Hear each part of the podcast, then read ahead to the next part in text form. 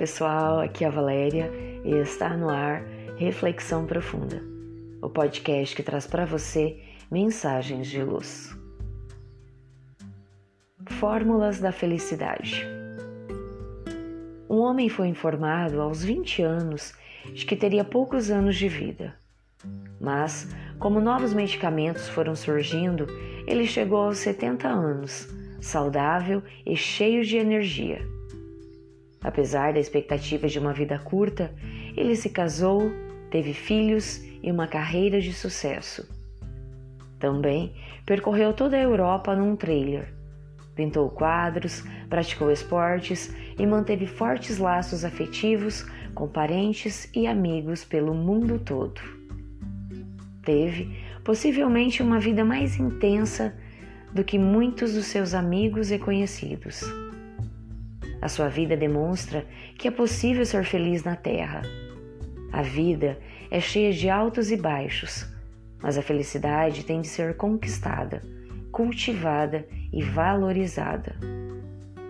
Eis algumas reflexões para nos lembrar de como é bom viver e de como se pode ser feliz.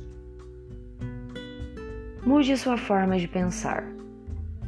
É importante viver cada dia como se fosse o último. As pessoas que sobreviveram a uma doença terminal, a um desastre, assistiram à morte de um ente querido ou a uma tragédia, transmitem o ensinamento de que não se deve deixar para depois o que é importante. E importante é procurar um amigo agora, aprender algo de novo agora, viajar agora. Esqueça a competição. Se o seu vizinho comprou um carro novo, foi passear na Europa ou tem um som mais moderno, que importa? O importante é ter uma vida melhor, ver os amigos, poder estar com a família nos finais de semana. Trabalhar um pouco menos significa ganhar menos dinheiro, mas proporciona o prazer do aconchego familiar uma hora devotada a um trabalho voluntário, a oportunidade de ouvir boa música ou ler uma página edificante. Diga eu te amo ao seu cônjuge, à família e aos amigos. Diga o que admire em cada um deles. Cumprimente-os quando fizerem algo de bom. Elogios são sempre bem-vindos.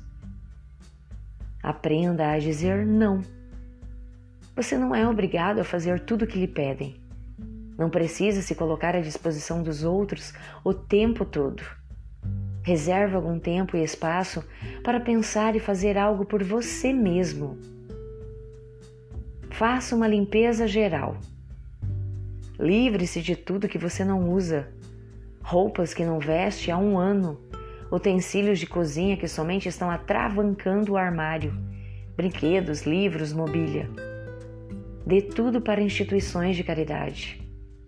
Você terá ajudado famílias a começar a vida, crianças, estudantes. Telefone ou escreva para os amigos. Não importa que você tenha perdido contato, eles adorarão ter notícias suas. Alegre-se com plantas. Colha flores no jardim. Elas enchem a casa de vida e energia. Sorria. O sorriso é contagioso. Experimente. Comprove. Crie alguma coisa. Pinte, borde, cozinhe, plante. Ofereça algo seu para tornar melhor o lugar onde você vive. E finalmente, torne mais feliz a vida de alguém. Pratique uma boa ação. Ceda um pouco do seu tempo para uma instituição. Se doe. Alegria e tristeza fazem parte da vida humana. Dificuldades, perdas também. O ideal é não cultivar a erva daninha da tristeza e esmerar-se no trato das flores perfumadas da alegria. O propósito para não esquecer das coisas boas que diariamente acontecem Que tal anotar? Como é mesmo aquela palavra engraçada que sua filha disse hoje? A frase bonita que emocionou você? Anote para reprisar esse momento outra vez, quando a tristeza quiser fazer ninho em seu coração. Pensemos nisso.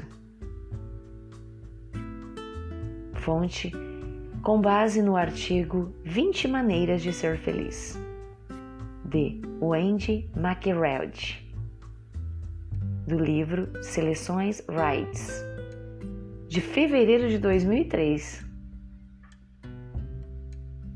Chegamos ao final de mais uma reflexão profunda. Gratidão pela sua companhia e até o nosso próximo episódio. Sempre nos dias ímpares eu conto com vocês. Grande abraço, fiquem com Deus e muita luz no caminho de vocês.